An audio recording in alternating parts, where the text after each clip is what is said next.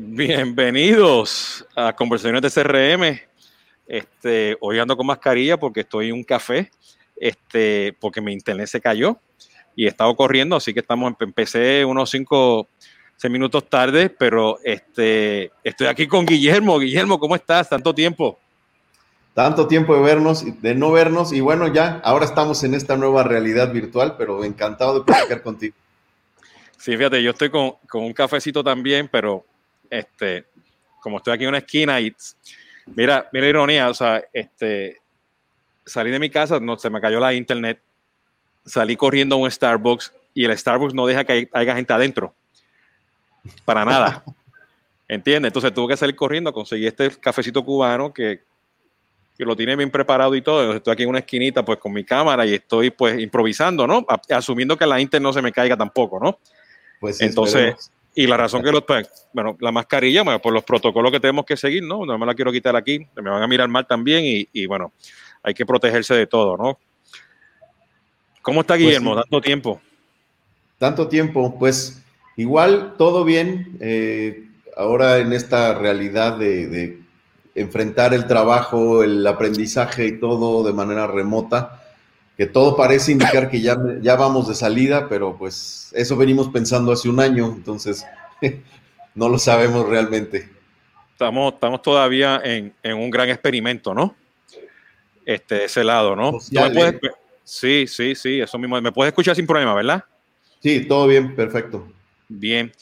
Este, déjeme dar un poquito de historia, porque Guillermo son, son varios años, ¿no? 15 años por ahí, 16 años con Guillermo y, otro grupo de diferentes este, este, actores e influenciadores este, mexicanos, eh, y me incluyo yo, este, como mexicano, pues este, fundamos en México este, el Social Media Club. Entonces, eso era cuando este, estaban los meetups este, en, aquel, aquel tiempo. Eh, y empezamos pues a evolucionar todo este tema de, de social media, social CRM, participamos en charlas, en, cantidades de, talleres y workshops y meetup en, en, en cantidad de universidades y, muchos tacos y muchas cervezas también después de los meetups, ¿no? Que, teníamos, ¿no? Hicimos eh, mucho ruido en aquel entonces, la verdad. Sí, había mucho, mucho ruido, ¿no? Inclusive este, el, Social Media Club en aquel tiempo éramos, empezamos como 8 o 10 y terminó siendo, no sé, unos 2.000, 4.000 en aquel tiempo, ¿no? Eh, y bueno, ha sido una trayectoria muy, muy interesante. Eh, y resulta, bueno, que, bueno, Guillermo, pues, aparte puede ser CEO de Mente Digital, y voy a dejar la hora que, que se explique, pues, él también es este, profesor y él da charla y está en todos lados. Este, y pues recientemente, pues, él escribió un artículo en Mercado 2.0 este, sobre las destrezas que necesita, pues, el CMO moderno, ¿no? Este, y por ahí, pues, yo lo retuiteé y lo, y lo reposteé porque yo dije, no solamente CMO, pero todos los CXOs, ¿no? Exacto. Eh, y bueno, pues cuéntanos un poquito, Guillermo, número uno, pues quién tú eres, este, qué estás haciendo y empecemos a hablar un poquito sobre, sobre esta destreza que hay que tener eh, como CMO. Pues eh, efectivamente ya llevamos un buen rato en esto. en aquel entonces, pues no sé, por ahí del 2008, 2009, que era cuando empezábamos con el tema de, que, que se empezaba a poner de moda el tema de redes sociales y cómo las empresas empezaban a voltear a ver estos nuevos medios para poder hacer algo, fue cuando empezamos con el tema del Social Media Club, tratando de, pues yo creo que todos entender el fenómeno, tratando de entender esta combinación social tecnológica, cómo podíamos juntarlo de tal manera que facilitara la comunicación entre los consumidores y las empresas y demás. Eh, finalmente, tú lo sabes, la relación con el consumidor cambió definitivamente en cuanto llegó este tema social, porque antes, pues las empresas determinaban cómo querían ser contactadas, cómo querían, eh, cuáles eran, sus canales de contacto, de comunicación con el consumidor. Y hoy los consumidores deciden cómo quieren contactar a la empresa y qué quieren decir de ellas y demás, ¿no? Entonces, pues en aquel entonces, pues empezábamos a explorar cómo, cómo podía funcionar esto, qué se podía hacer. Eh, yo eh, fundé Mente Digital en el 2003, o sea que ya llevamos ya algún tiempo con esto.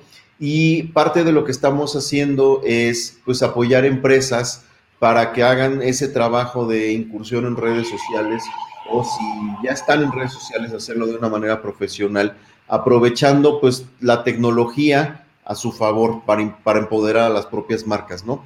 Porque algo importante aquí es que la tecnología ahí está, es democrática, está para todos.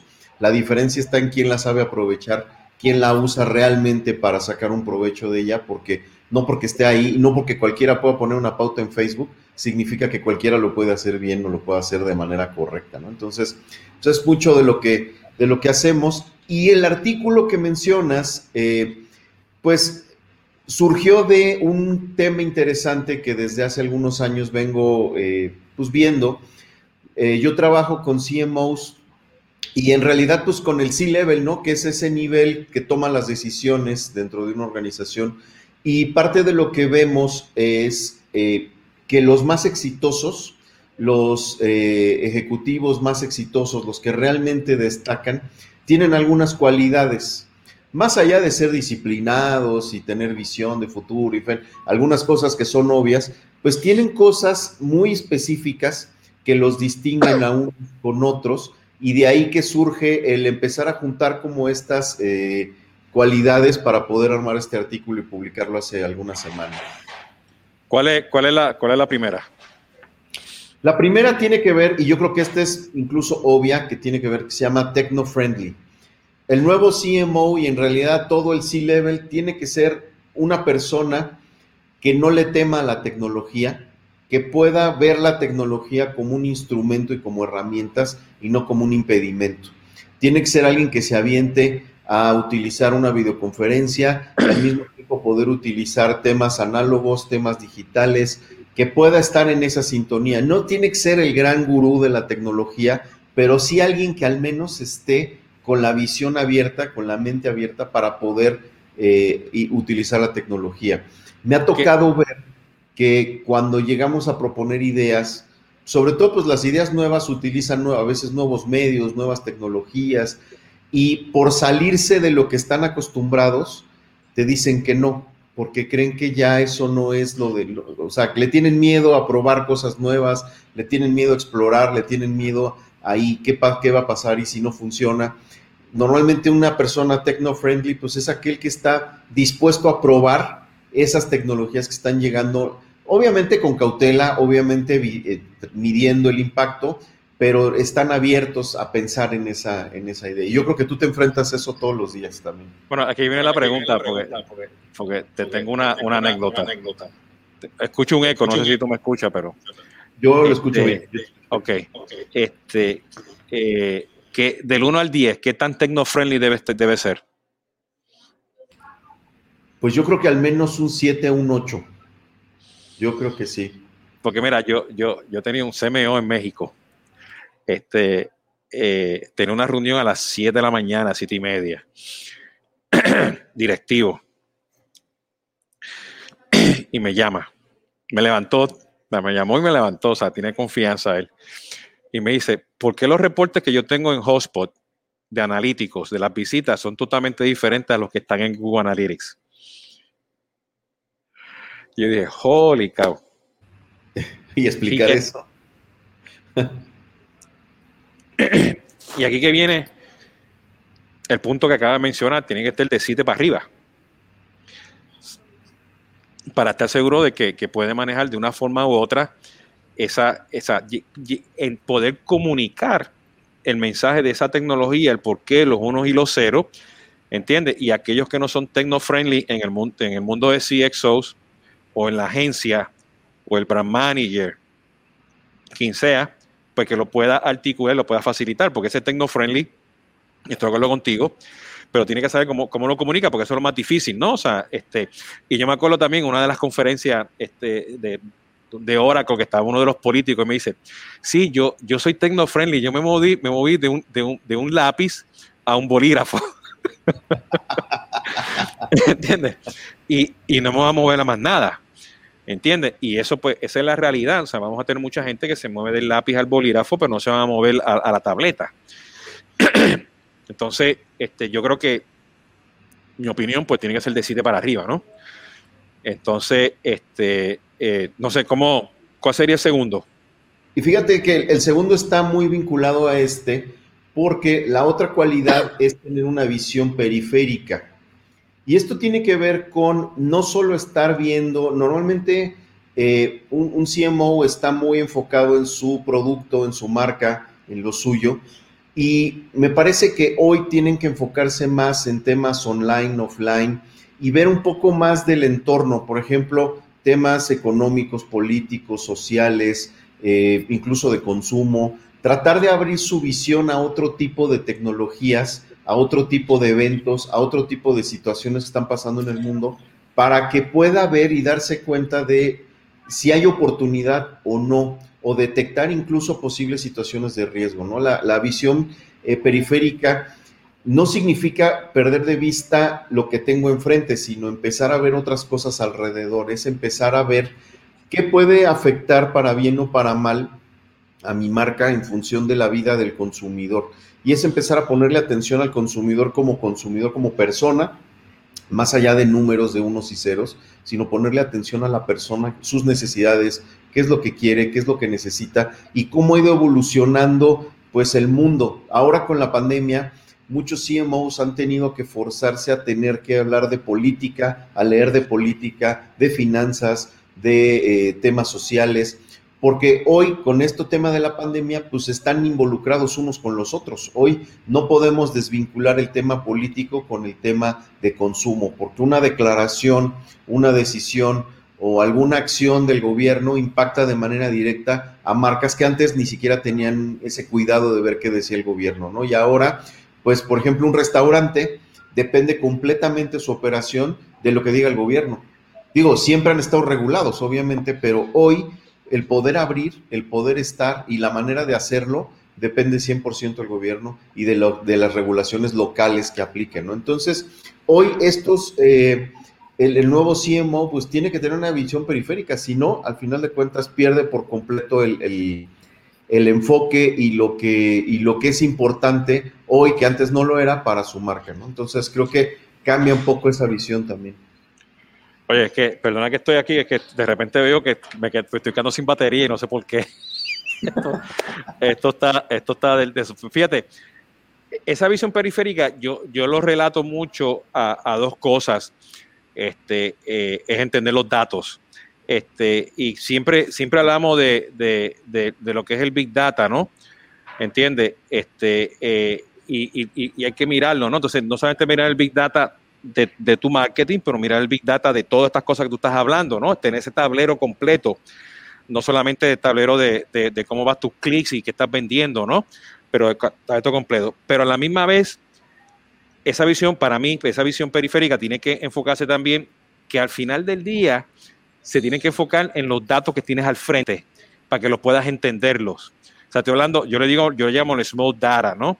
Este, por qué ese clic llegó y por qué no llegó, ¿ok? Y a la misma vez, pues, si ya tú tienes esa, esa destreza de entender los small data, la small data con los big data, entonces ya tú puedes decir a nivel periférico, moverte para el lado, moverte para mano izquierda, mano derecha, ¿no? Al, al, CIO, al, al, CTO o al Chief Revenue Officer o al, o al Chief Supply Manager, ¿entiendes? Para que entonces puedas ya entender todo eso, porque casi siempre dicen, no, yo quiero ver el reporte, yo quiero ver el gráfico, ¿no? Pero o sea, hay que entender todo eso desde, desde, el inicio hasta el final, el small data y lo inclusive AI está ayudando mucho eso, o sea, inteligencia artificial, a entender los datos pequeños. ¿Entiendes? Eso es lo que está haciendo Surfer con Einstein, eso es lo que está haciendo Sugar CRM con Node.io y en fin, cantidad de otras, de otras aplicaciones que ya están, tienen todas estas cosas embebidas, ¿no? Que justo la siguiente tiene que ver con eso, que es que un CMO tiene que ser un trend hunter nato tiene que ser una persona que esté buscando lo nuevo y persiguiendo esa innovación, la, innovación de manera natural. Porque hoy, hoy lo que sucede es que si un CMO tiene que sorprenderse porque llega a la agencia a proponerle ideas, pues tal vez va tarde. Creo que tendría que ser el que proponga, tendría que ser el que tenga, el que, el que no lo sorprendan tan fácil con cualquier cosa. Yo creo que un CMO tendría que ser alguien con mucha visión de lo nuevo y estar persiguiendo constantemente esas tendencias en todos sentidos, ¿eh? moda, sociales, política, alimentos, este, en fin, tendría que ser alguien muy empapado de lo que ocurre en el mundo. Y creo que todo esto resume en que es una persona culta, es alguien que tiene que estar todo el tiempo preocupándose por leer, por investigar, por ver información, por no perderse lo que ocurre en el mundo. Creo que va hacia allá la, la pues, pues como esta, esta idea de, de, ser un trend hunter. Mira, y para los trend hunters, los CMO, mi opinión es que ellos deben de tener como que una o dos o tres personas que están constantemente estando en esta, en esta página web de, de Product Hunt o abriendo los trials de, de, de, los hotspots del mundo, ¿no? Y empezar a conectar y a jugar, ¿no? Este, y ser early adopter, ¿no? Este, este, a, comprar, tienen que tener un presupuesto para, para poder ser un threat hunter, ¿entiendes? Este, y tener unas personas que son pues en, en ese grupo de innovación o ese grupo de, de manejo de campañas, ¿no? Que está seguro, mira, vamos a jugar y, a lo mejor lanzar campañas con tecnologías que, son early, ¿entiendes? Pero que vas a aprender con eso, ¿no? Y a lo mejor no, te da un resultado, pero como dicen por ahí, been there, done that, pero tienes que tener ese presupuesto para poder hacerlo, ¿no? De que eso sería, eso sería ideal, ¿no? Este, de, justamente con todas las tecnologías que están saliendo hoy en día en el mercado, ¿no? Por ahí vi otro artículo que tú estás recomendando como tres más de inteligencia artificial, ¿no? ¿Entiendes? Entonces, ¿y, ¿qué hago? ¿Y cómo las pruebo? ¿No?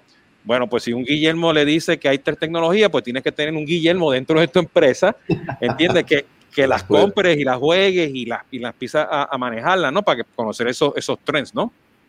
Y es que un trend hunter no es el que tiene todo, sino es el que está buscando qué hay nuevo, porque pues finalmente herramientas hay similares muchas, ¿no? pero es el que está buscando qué me puede ofrecer esta nueva tecnología, esta nueva innovación. Eh, pues es el que no se prende, no se pierde, por ejemplo, los lanzamientos, ¿no? Como el que hizo hoy Apple o los que van haciendo las demás marcas este, tecnológicas. El que si sale una nueva función, que Salesforce anuncia una nueva función, pues se toma la molestia de ver de qué se trata y tratar de pensar cómo podría aplicar en su vida, en su trabajo, en en su equipo de trabajo, en fin, ¿no? Porque ese tipo de cosas, a final de cuentas, eso es lo que hace una diferencia. Cuando tú estás viendo el futuro y viendo donde otros, todos miran para el mismo lado, pero tú te estás dando cuenta de cosas que los demás no. Creo que eso es lo que distingue a un trend hunter, el que no nada más está leyendo y viendo, sino detecta cosas que otros no tienen la capacidad de ver. Y eso solo te da la experiencia y la práctica este, pues metiéndote en todo el mundo, ¿no? y sobre todo el mundo tecnológico. Sí. Mira, Guillermo, déjame, por alguna razón bajó a 6, entonces voy a cambiar de cámara, deme un segundo. Sí, claro. Este, este, no, no, te sigo aquí, ¿ok? Este, ¿Me escucha, verdad? Sí. Perfecto. Esto es la nueva normalidad. Y en, mi casa, es la nueva normalidad, así es. Y en mi casa tengo que decir que tengo el perro ladrando, ¿no? Y ahora resulta pues que, estoy en un café y se me está acabando la, la internet. Entonces, este...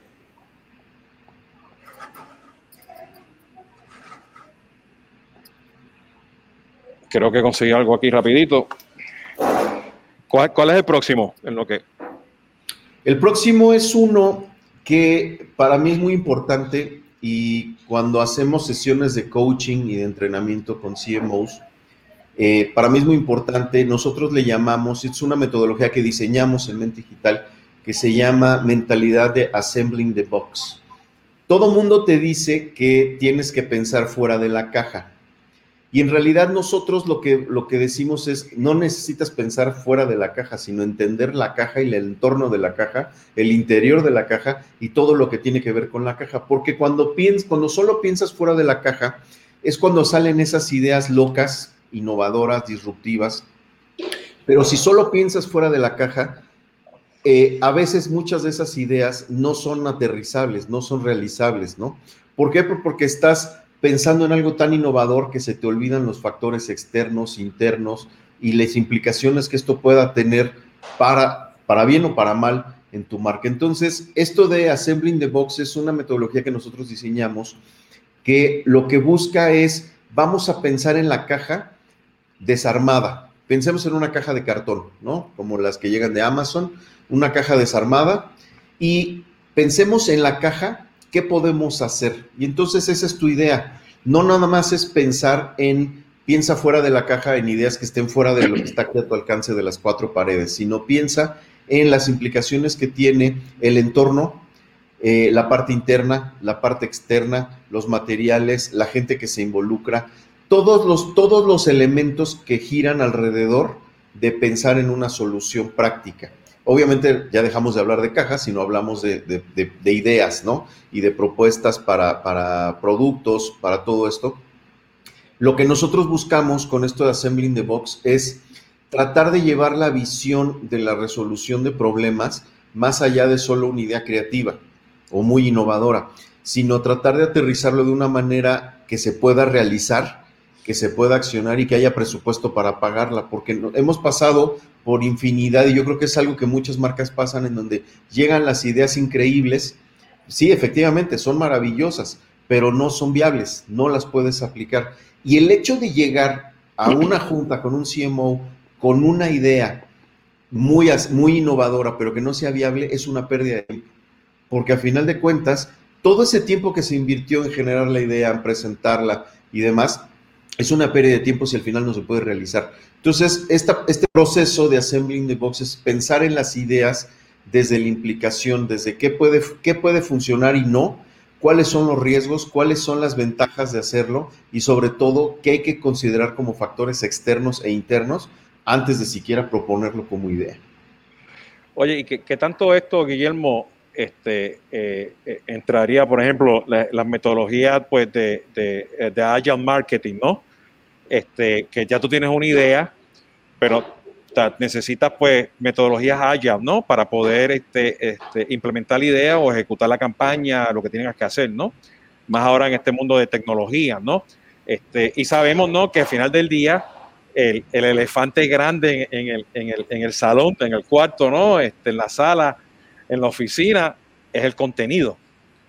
¿Entiendes? Entonces, ¿cómo, cómo tú ves? Porque he tenido ese problema también, ¿no? O sea, que tienes tremenda idea, tienes varios procesos, tienes varias campañas, pero el contenido no está, o sea, no está, o sea, por, por 20 razones no está. ¿Cómo, cómo, cómo resolvemos eso? ¿O qué skill necesita el CMO eh, detallado para estar seguro de que puede entender el contenido y que lo pone dentro de esa caja? Pues mira, mucho de eso es, la creatividad es muy importante, pero también la visión práctica lo es, en donde no nada más es qué idea tan original, sino es cómo la aplico. Nosotros, por ejemplo, utilizamos, eh, por un lado, la, metodología del Lego Serious Play, que seguramente la habrás visto, que es muy interesante, la metodología de Design Thinking y otras metodologías como Scrum, que todas esas, cuando las vas juntando, te permiten tomar elementos no nada más para hacer viable la idea, sino para hacerla también fácil, porque si te vas a tardar demasiado tiempo en hacerla factible, pues ya pierde su efectividad, ¿no? Entonces, muchas de estas metodologías te aportan procesos creativos en una, procesos de validación en otra, procesos de ejecución en otra, entonces e, ese proceso debiera de seguirle un CMO. Un CMO me parece que hoy tendría que estar eh, consciente de el Scrum, o sea, el Scrum tendría que ser una herramienta diaria para él, eh, conocer las metodologías del Lego Serious Play, la metodología de Design Thinking, porque a partir de eso vas creando, pero con un orden, con una, con una idea clara de hacia dónde vamos sin perder el tiempo. Sobre todo, el gran reto de un CMO es educar a su equipo en ese sentido, que no, se trata de solo utilizar una metodología y todos trabajamos con design thinking, no, sino que ahora vamos a tomar esta pieza que nos funciona de aquí y esta que nos funciona de acá y vamos a hacerlo, ¿no? Por ejemplo, una de las cosas que nosotros planteamos con las sesiones de coaching y todo eso es eh, esta idea de las dos pizzas, ¿no? De las reuniones de dos pizzas. Si no puedes llenar, si, si necesitas más gente, que con la que puedes alimentar eh, con dos pizzas una reunión, pues es demasiada gente, porque también en muchas ocasiones el CMO quiere llenarse de mucha gente, quiere tener mucha gente alrededor y tiene que tener gente analítica y gente que haga contraste, o sea, no todas las personas que estén, eh, no, no todas tienen que estar a favor de lo que él diga, porque a final de cuentas eso puede complicarle las cosas y tiene que tener una visión lógicamente abierta de edad, de eh, religión, credo, eh, género, en fin, porque eso le va a permitir abrir sus, horizontes, ¿no? Nos ha pasado que ves al CMO, incluso ves al CEO y a todos el C-Level, y están rodeados de gente que les dice que sí a todo. Es como el rey que tiene, sí, su majestad, estamos de acuerdo, lo que usted diga, su majestad. No, no se trata de eso. Necesitas tener gente que te contraste ideas. Y muchas ocasiones, y nosotros hemos forzado incluso a la contratación, personas de eh, preferencias sexuales diferentes. Porque eso le aporta un valor muy bueno a las ideas de otro género, de otra raza, de otras edades. En fin, el tener gente y tener esa diversidad eh, étnica, social, ayuda a que, los, a, que el CMO y en general todo el C-Level pueda tomar unas decisiones mucho más eh, certeras y mucho más efectivas, porque cada uno desde su perspectiva ve el mismo problema desde una manera diferente y aporta soluciones de una manera diferente. Cuando todos piensan igual y todos dicen que sí a lo que el jefe diga, pues a final de cuentas las soluciones pues ya van a seguir siendo las mismas, nada más fue otra idea plantada de una manera diferente, pero necesitamos que haya ese contraste en la generación de ideas y en, la, y en las propuestas. Fíjate, y, no, totalmente, o sea, y eso es parte pues de todo lo que tiene que ver, equipos diversos, ¿no? Este, y eso me lleva a mí a, la, a, la, a una pregunta en particular, ¿no? Porque el estar constantemente educándose en procesos, en metodologías, en tecnología, en los algoritmos de Facebook, en los de Google, en los que Instagram, lo nuevo y lo viejo de, la, de, de todo este mundo de marketing, este, y por ahí el marketing 5.0 y el que viene el 6 y el 7, pues, ¿qué challenge hay hoy en día para el CMO para que tenga un programa de capacitación continuo, no? Porque hoy en día, o sea, tú estás viendo lo que está haciendo Salesforce con Trailhead, Microsoft tiene lo mismo, SAP, Oracle, este, este, Google ahora que está diciendo no, no, no tiene que tener un bachillerato, ¿no? Y, simplemente vienes y, y, yo te educo, ¿no? Soho tiene una universidad que, que, tú no pagas, o sea, Soho University, o sea, tú entras y desde gratis y cuando terminaste ellos te, te contratan. Este, bueno, y todos los, los open, open, este, este, las clases open, ¿no? Que existen allá afuera, ¿no? Este, Hotspot, HotSuite, todos tienen academias, ¿no? ¿Qué implica, ¿Qué implica estar seguro de que CMO tenga un equipo diverso y que esté constantemente capacitándose? Porque eso requiere tiempo, amor y cariño y mucho presupuesto. Yo, yo lo que he visto y en la experiencia lo que me he dado cuenta es que los, los hijos más exitosos lo que hacen es delegan. Y entonces, de, de acuerdo al perfil, algunos son más tecnológicos, otros son más sociólogos, otros son más este, políticos o más administrativos. En función de eso, los mandan de misión a aprender ciertas tecnologías y ellos saben qué es lo que necesitan para su trabajo. No necesitan el 100% de la herramienta, solo el módulo A, B y C. Y entonces ahora ese, esa persona o esas personas que fueron a traen al equipo lo que el equipo necesita, no todo, porque estás de acuerdo que no todos necesitan todas las herramientas de una plataforma, necesitan algunas. Incluso muchas están ahí por decir las tenemos, pero realmente muchas no se utilizan de manera práctica. Entonces, hoy creo que el gran reto es capacitar a tu gente, pero no a todos y no a todos en lo mismo. Yo creo que hoy hay que aprovechar los skills, las habilidades de cada uno de los miembros del equipo para irlos capacitando de acuerdo a su perfil, para que entonces les funcione, porque si no, las capacitaciones no las disfrutan, no las aprovechan y, es un desperdicio de dinero. Entonces, es mejor, de acuerdo al perfil de cada, de cada uno, irlo enviando a que se capacite y traiga la información correcta. El reto no nada más es tomar el curso o la certificación, sino ahora armar un curso interno con las necesidades de nosotros para entonces aplicarlo. Entonces, de tomar una semana de capacitación en otro lado, ahora se convierte tal vez en solo un día o unas horas para aprender lo que nosotros realmente necesitamos. Y entonces ahora sí le damos sentido al tema de generación de equipos y al de capacitación de los equipos. De esta manera incluso hasta el propio equipo se siente motivado de hacerlo, porque no nada más se está aprendiendo, sino ahora tiene la oportunidad de compartirlo de una manera práctica. Y eso hace una gran diferencia. Y fíjate, algo que mencionaste, te quiero regresar a lo que hablaste ahorita de, de Trend Hunter, que si tú tienes este equipo o, o estos roles que están aprendiendo tecnología, que están mirando las tendencias, que están haciendo probando y jugando con las tecnologías, pues ahí, ahí mismo se capacitan también, porque eso es parte de, de tener pues tecnologías diferentes, retos diversos, lanzas una campaña, no te funcionó, aprendiste, los datos te dijeron esto, los datos te dijeron lo, lo, otro, y es parte de ese, de ese proceso este, cíclico, ¿no? De, de, de aprender, ¿no? Este, ¿hay, ¿Hay otra, otra destreza más? Bueno, esta que te decía, el tema de la, inclusión social eh, de género y étnica, en donde aceptes dentro de tu equipo cercano a gente diferente a ti. Y esa parte es dificilísima, es muy difícil. Es muy difícil que acepten gente mucho más joven o gente mucho más grande. ¿Por qué? Pues porque saben que les van a contrastar las ideas, pero de eso se trata. Lo que quieres es que contrasten las ideas para que así obtengas una riqueza de ellos. Ellos, o sea, no se va, no se va a hacer lo que ellos digan, pero el aporte que van a hacer viéndolo desde una perspectiva diferente, ya sea de edad, de género, de posición socioeconómica, cultural, en fin, todas esas diferencias le van a aportar a la toma de decisiones y a la generación de procesos internos.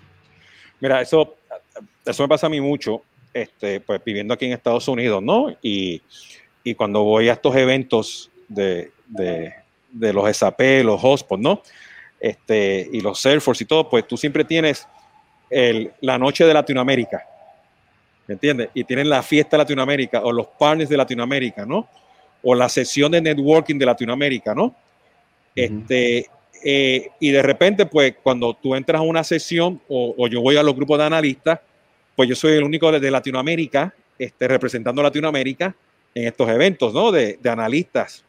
Y, en uno de los talleres el año pasado, pues pasó esto. Yo dije, oye, qué bueno que tiene un taller de inclusión, ¿no? Y estaban pues las diferentes, diferentes razas menos el, el latino.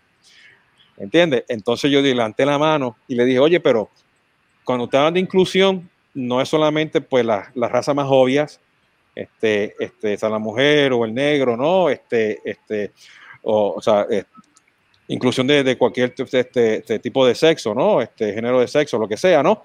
Entonces yo digo, pero ¿dónde están pues los filipinos? ¿Dónde están los asiáticos? O sea, ¿dónde está el venezolano, el brasilero? ¿Dónde está el español? ¿Dónde está el africano? ¿Dónde está el australiano? ¿No? Y se quedaron pensando y me dice, oye, tienes toda la razón, ¿no? Entonces, este, y esta era, pues, no, no, era CMO, pero está en el mundo de CMO, este, y se tardó un año, capturó la idea, ¿ok? Este, ella es de SAP y ahora acaba de poner su portal de inglés de comercio, de educar, de curar contenido de SAP en español y en portugués. O sea, que no es, no es un afterthought, entiende que voy a ponerlo en inglés y luego lo voy a traducir empezaron a incluir, o sea, ya yo estoy escribiendo, yo voy a buscar a otra gente, pero eso es parte de lo que estás mencionando aquí, ¿no? O sea, una cosa es tener el equipo, ¿entiendes? Y una cosa es ejecutar con ese equipo, ¿entiendes? Porque a veces, a veces cuando captura esas ideas, pues se quedan en las ideas, ¿entiendes? Pero no hay una ejecución, entonces tienes que, tienes que ejecutar sobre eso, ¿no? ¿Entiendes? Sin embargo, al otro lado, pues tienes el otro extremo, que tienes demasiados grupos de, de, de, de exclusión e inclusión, ¿no? Y, y, y, siguen segregados, ¿no? No están juntos. ¿Entiendes? Entonces, y algo que estoy, pues te estoy escuchando aquí, que estoy en común, ¿no? O sea, este tema de, de, ser tecno-friendly, este, de la visión periférica, ¿ok? El thread hunter, el assembly, este, assembly the box, ¿no? Este, y la inclusión social, es que tienes que ser un facilitador, tienes que comunicar y tienes que ejecutar. ¿Entiendes? Entonces, todo esto... y, le toca ser un líder no nada más para, para la marca, sino también para el equipo que está detrás de, todo es, de toda la marca, porque el, el CMO tiene una posición muy interesante dentro de la organización, porque por lo general es el raro de, de, toda la, mesa, porque está el de finanzas, que nadie duda de su importancia, está el que se encarga de recursos humanos, está el que se encarga de, temas de dinero, de ventas, y el de marketing es el que llega con las ideas locas, es el que llega con las ideas caras, es el que llega con todo ese tipo de cosas. Entonces, más aún debe de ser alguien, y por eso tiene que ser un trend hunter y tiene que ser alguien con una visión periférica para que entienda la visión del de finanzas, para que entienda la visión del de recursos humanos, para que entienda la visión del de administración. Y eso es importante porque si no, se queda corto y entonces terminan por pelearse. Por eso la, la pelea tradicional de ventas contra marketing, porque los dos persiguen lo mismo, pero no se han dado cuenta que cada quien lo hace de una manera diferente y cuando, cuando empiezan a trabajar en conjunto es cuando empiezan realmente las empresas a caminar. Y esta diversidad, de esta, de estas destrezas que tú este, acabas de mencionar, tiene que ver mucho pues, con, con poder entender los datos, porque los datos te van a decir la verdad, ¿entiendes? Entonces tú te, te quedas en, este famoso concepto de group thinking, ¿no? Pues todo el mundo dice, pues eso, eso fue lo que me dijo los datos, ¿no? Pues, pues sí, pues, pues no lo hagamos o sí lo hagamos, ¿no? pero nunca miran hacia el lado y tratan de interpretar los datos pues con, con, este, con este equipo, ¿entiendes? Este, este, inclusivo, con este equipo que sabe de tecnología, este equipo que te ayuda a tener una este, visión periférica, como mencionaste, ¿no? Este equipo que, te, que, tiene hambre por aprender y que está constantemente mirando estas tendencias, ¿no? Este, este, y o sea, me, gusta el concepto que mencionaste del assembly the box, ¿no? porque yo me llevo muy bien con eso, porque eso es lo que nosotros hacemos en Solvis, ¿entiendes? Construimos la caja, ¿entiendes? Y, y, y, y, y los CMO me dicen, ¿cómo lo hiciste? Bueno, me pediste esto y esto y esto, pues aquí tienes cuatro soluciones, más aquello y lo otro, y vamos a ejecutar, ¿no? O sea, es construir la caja, ¿no? Al final del día, ¿no? Y, y caer este, a la vez. Y fíjate, ahora que estoy haciendo aquí un poquito de backtrack, empezando los proyectos que yo he hecho en Latinoamérica, muchos de los CMO ¿entiendes? Este, tienen, tienen esos skills que tú acabas de mencionar, ¿no?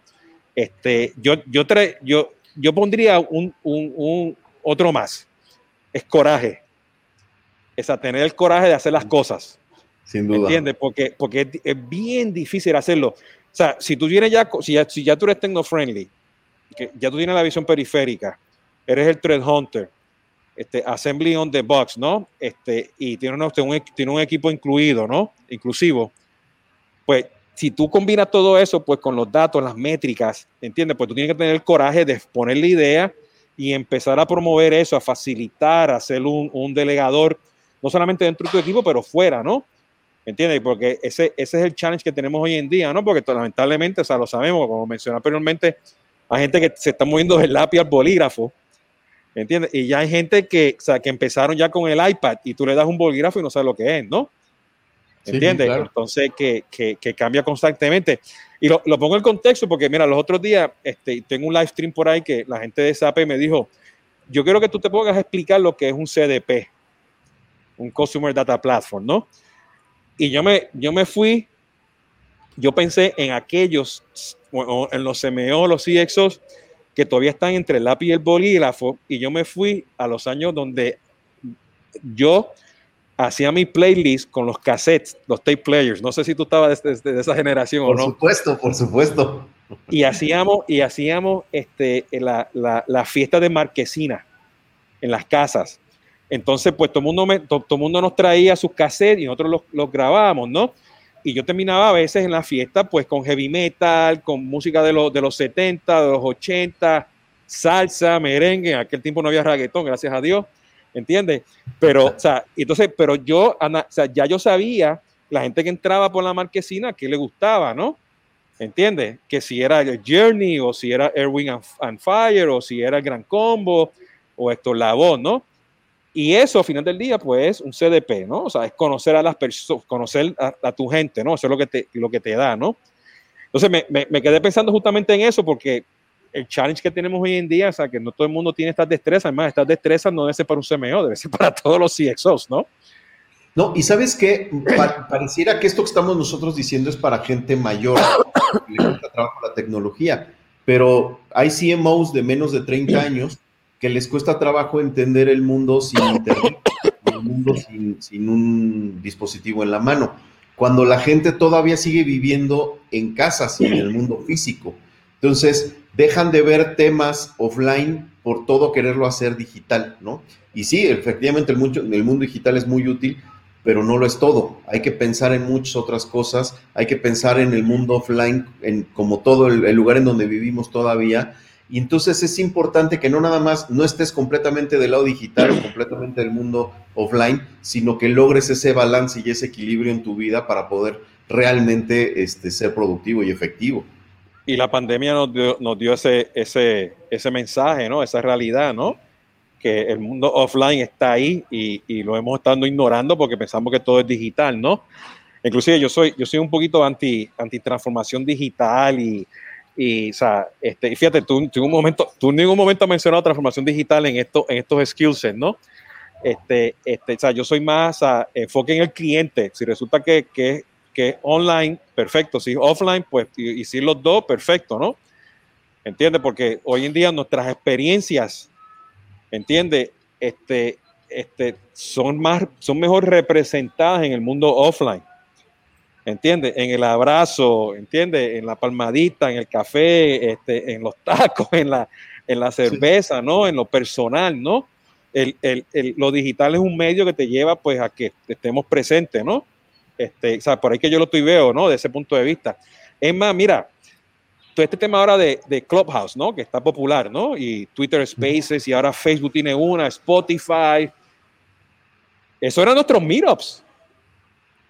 Eso, exacto, así. Eso eran nuestros meetups, ¿entiendes? Eso, nuestro, y eso es lo que era, ¿no? Eran conversaciones entre todos, ¿no? O sea, si te vienes a ver, ¿no? Entonces, pues lamentablemente, fast forward, pues eso es lo que es.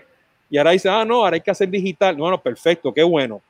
¿Entiendes? Pero yo creo que todo eso, al final del día, pues el, este, estas destrezas del CMO tienen que estar bien representadas, pues también en lo, en lo, en lo, personal, en lo humano, ¿no? Este, esa calidad humana yo creo que no, no la podemos perder, ¿no? Y, y, estas tecnologías, Clubhouse, para muchos fue una revolución de qué innovador, cuando, como dices, pues es que, pues, o sea, la innovación es que ahora usamos lo digital para hacer algo que veníamos haciendo siempre, ¿no? Que estar hablando, ¿no? Eh, antes, pues, no había videoconferencias, entonces pasábamos horas conectados al teléfono porque, pues, esa era la manera de poder interactuar con alguien que no estuviera al lado, ¿no? Entonces, pues vemos cómo eh, la tecnología ahora se va adaptando y está sorprendiendo a las nuevas generaciones con cosas que antes ya existían, ¿no? Eso, eso me da mucho, mucha curiosidad, cómo las nuevas generaciones ahora se sorprenden de este tipo de cosas cuando pues es algo que así era antes, ¿no? Nada más falta que ahora regresen los VHS y, este, y el cassette y, ese tipo de cosas también. No, totalmente, totalmente. Bueno, Guillermo, que ya que estamos aquí terminando, este, eh, ¿dónde te pueden conseguir a ti? ¿Dónde, a los que no te conocen, dónde te pueden conseguir? Bueno, eh, me encuentran como arroba gpbolde en Instagram, en Twitter y en Clubhouse. Es igual como arroba gpbolde. Y mi correo es guillermo arroba perezbolde.com. Con todo gusto ahí me pueden encontrar.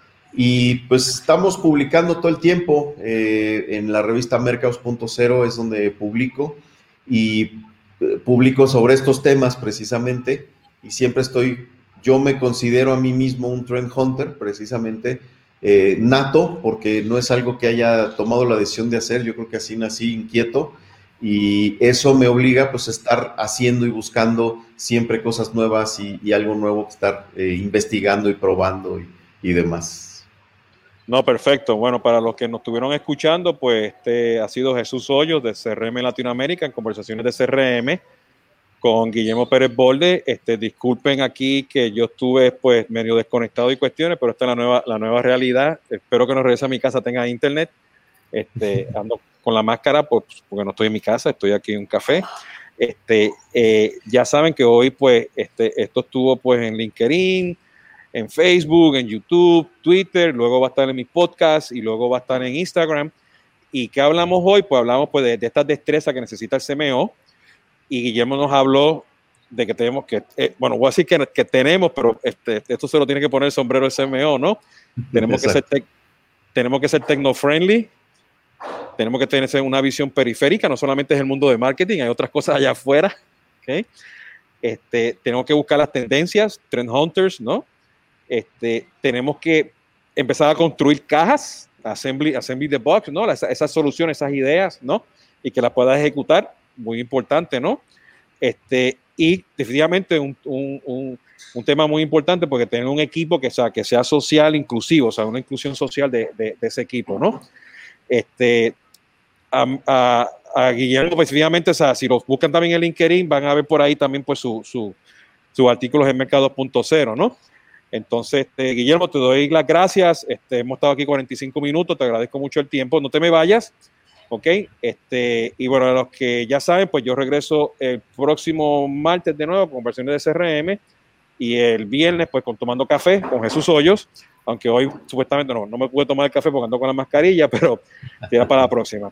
Así que hasta la próxima, Guillermo, un abrazo, muchas gracias por todo, te agradezco el, tiempo, yo sé que hemos tratado de hacer esto hace tiempo, ¿no? Así que espero que se, se repita, ¿no? Hasta la próxima. Sí, por supuesto, me encantó. Saludos a todos.